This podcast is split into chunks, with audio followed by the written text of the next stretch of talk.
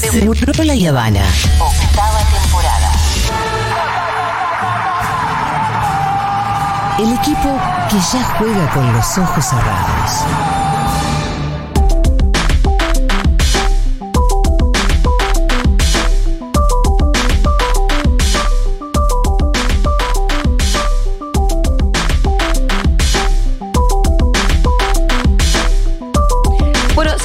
Hace poco les conté que mm, me había hecho una prueba de orina? ¿Se dice de orina? Qué palabra fea, ¿no?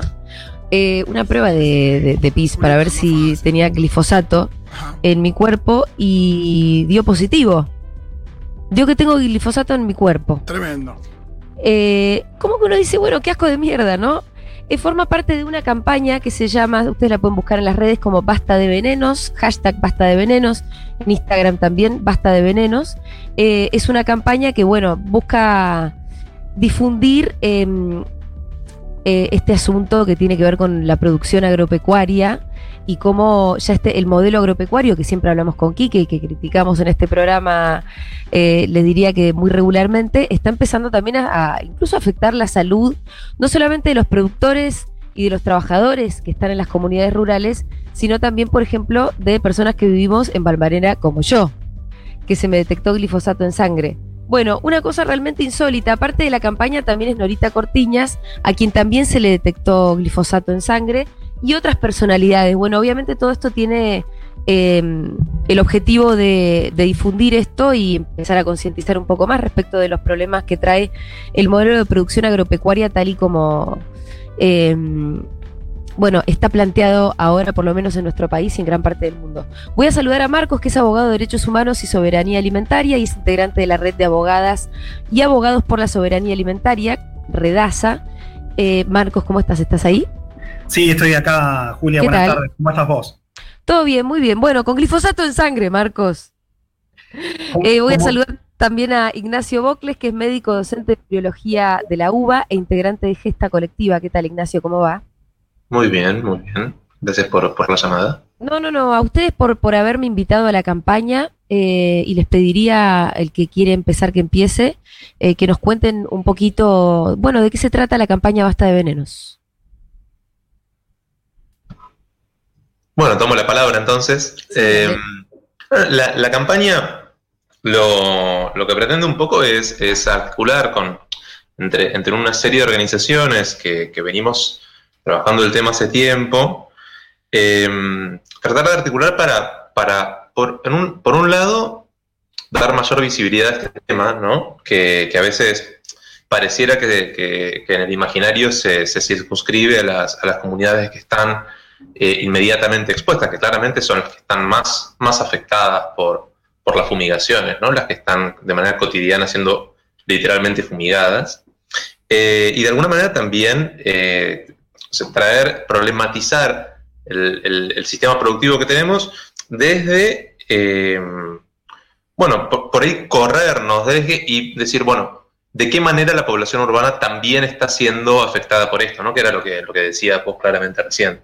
Eh, de, de la campaña estamos participando este, muchas organizaciones, muchas, muchas organizaciones que son, este, algunas de ellas, de, de aquellas que se autodenominan de pueblos fumigados, propiamente dicho, organizaciones académicas, campesinas, este, hay, hay tanto de las, de las cátedras de, de la de soberanía alimentaria, de, y de distintos lugares del país, ¿no? Como que esto tiene, tiene un, un camino que ya lleva este, un par de décadas de, de recorridos, de luchas, de resistencias, eh, y que tiene muchas heterogeneidades, ¿no? Porque este problema, si bien lo podemos, se puede reducir al título este, sistema productivo de agrotóxicos, en cada territorio, en cada comunidad va tomando características Claro. distintas Claro. cómo son, ¿no? Digo, no es lo mismo lo que cómo atraviesa a una, a una comunidad este, de, de un pueblo originario tranquilamente, o cómo puede ser en algún pueblo de provincia de Buenos Aires, ¿no? Como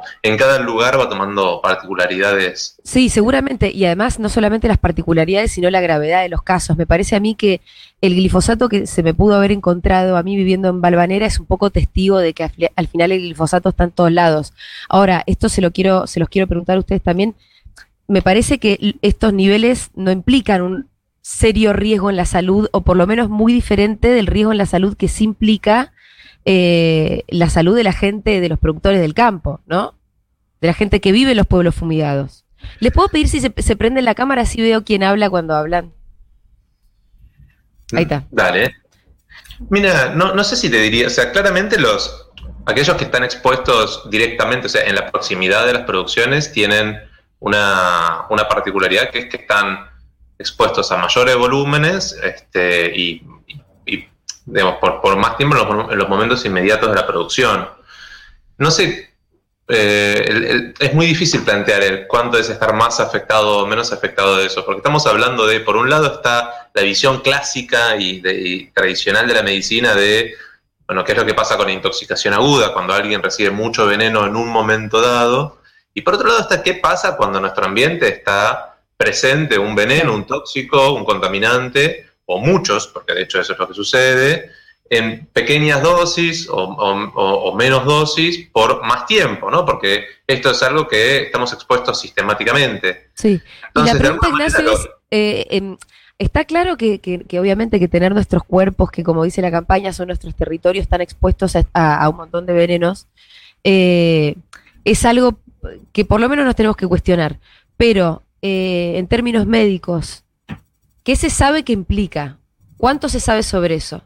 No, una cosa es en términos, o sea, te lo, disti- te lo distingo en dos, dos cosas distintas, en términos biológicos y en términos médicos, porque a veces cuando lo pensamos en términos médicos decimos, bueno, ¿qué podemos hacer desde el mundo asistencial? ¿no? La verdad es que desde ese punto de vista sabemos muy poco, o sea, ¿qué pasa cuando viene alguien que tiene una intoxicación crónica con estos venenos? Sí. Y tenemos muy poco desarrollado de eso.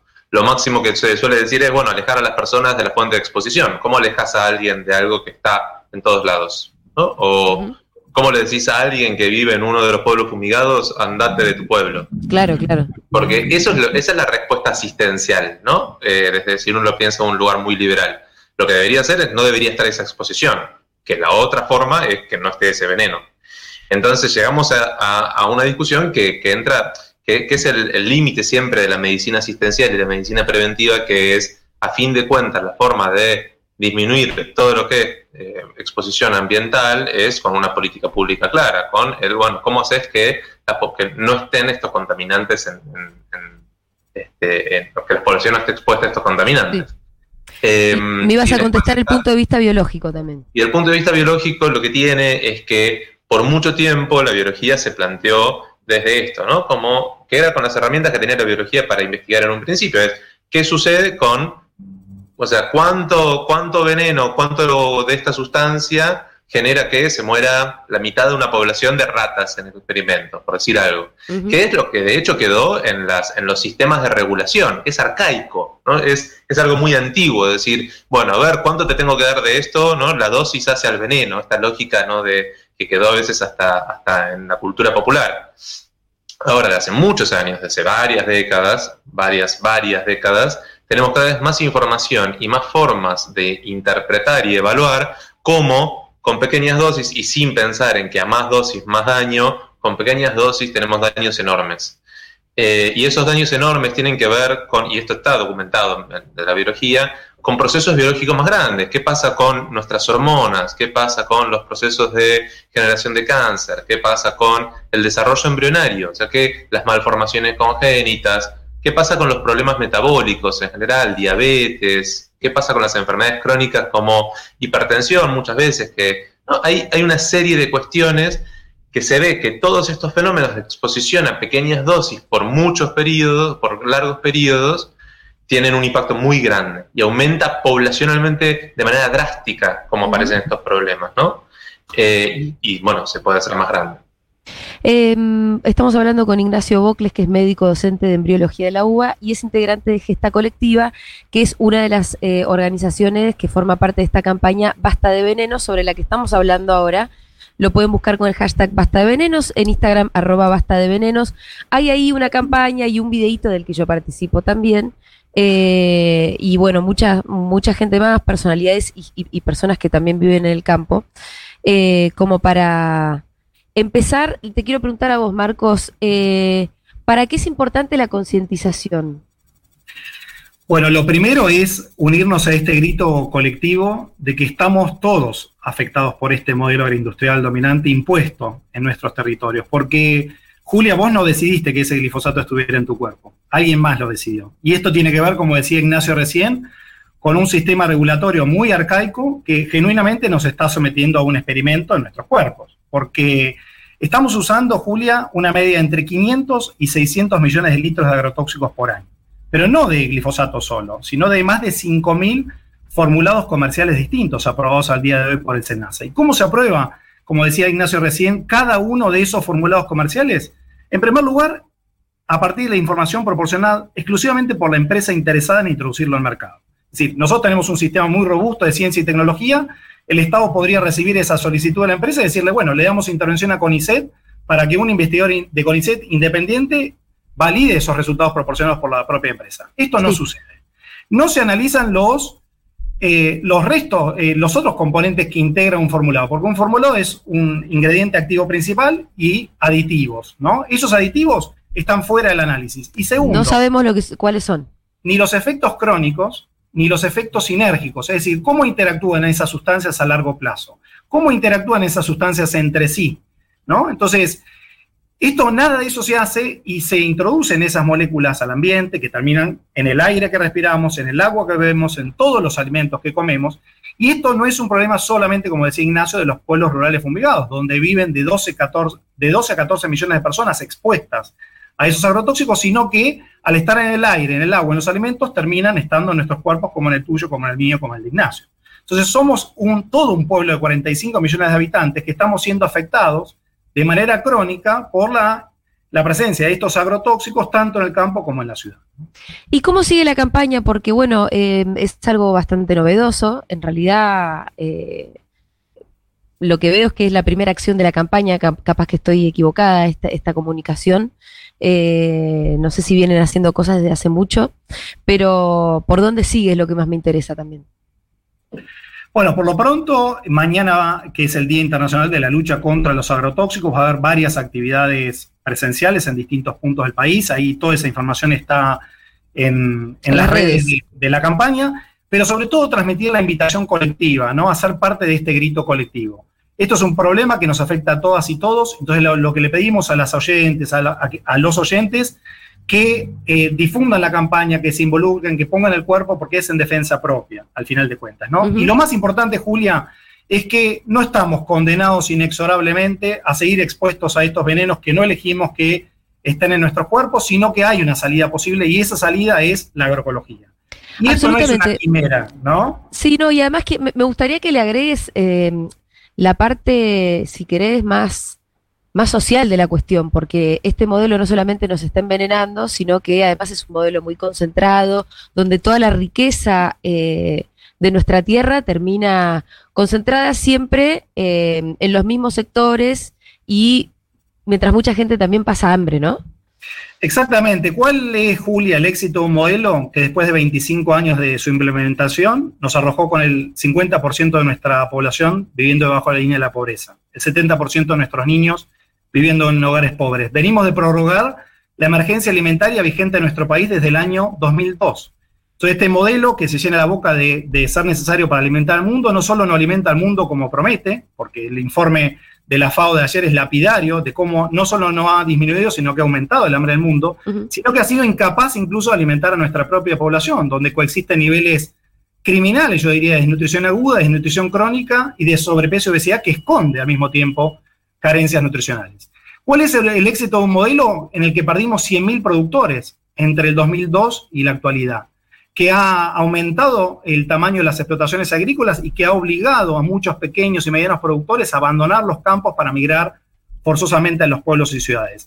¿Cuál es el éxito de un modelo que ha destruido los bosques, selvas y humedales para darle lugar a estos monocultivos, destruyendo la biodiversidad, generando zoonosis de todo tipo por el contacto con los animales que se ven obligados a desplazarse en este contexto de pandemia?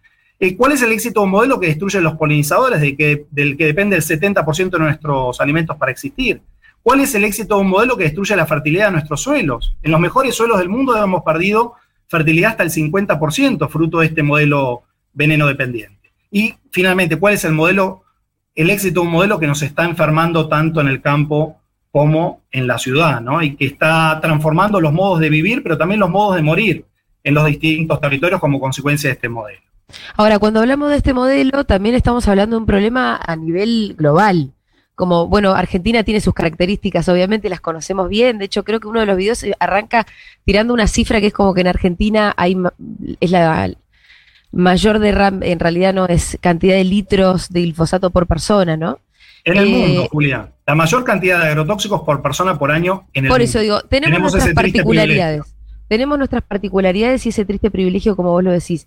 Pero la pregunta es, ¿hay, algún país, algún modelo que exista en este momento eh, que, podría, pudiera funcionar como quimera? No como tal, de manera congruente, coherente, pero lo cierto es que hay una transición muy fuerte de la agroecología en muchos países del mundo. ¿no? Eh, no solamente en nuestro país, y digo, no hay que ver tampoco experiencias de otros países. A mí me interesa señalar lo que está pasando también en nuestro país, ¿no? Tenemos una RENAMA, Red Nacional de Municipios y Comunidades que fomentan la agroecología, que junto con la Sociedad Argentina de Agroecología y la Dirección Nacional de Agroecología, viene de realizar un mes de la agroecología en el que se involucraron más de 200 eventos de 14 provincias distintas, demostrando que es posible en los territorios producir sin agrotóxicos, ¿no? Cuidando los bienes comunes naturales, protegiendo a la gente, cuidando el suelo y además siendo rentables, ¿no? Porque no es que se han fundido, no solo no se han fundido, sino que tienen buena rentabilidad y tienen tranquilidad, tanto financiera porque no están atados a estos insumos dolarizados que los terminan asfixiando, pero también la tranquilidad de saber que están haciendo las cosas bien, con lo cual pasan a volver a ser reconocidos como productores en las comunidades en que viven, porque no están siendo parte de este conflicto que se ha generado en todos los pueblos aledaños a las fumigaciones, ¿no? Muy bien, Ignacio, ¿querés eh, agregar alguna cosa, sobre todo en, cuanto a para dónde te parece que debería, debería ir la campaña en particular y la humanidad en general? Pero cortito. Pequeña tarea, pero cortito. La humanidad, la dirección de la humanidad en cortito. La dirección de la humanidad te acabo de pedir.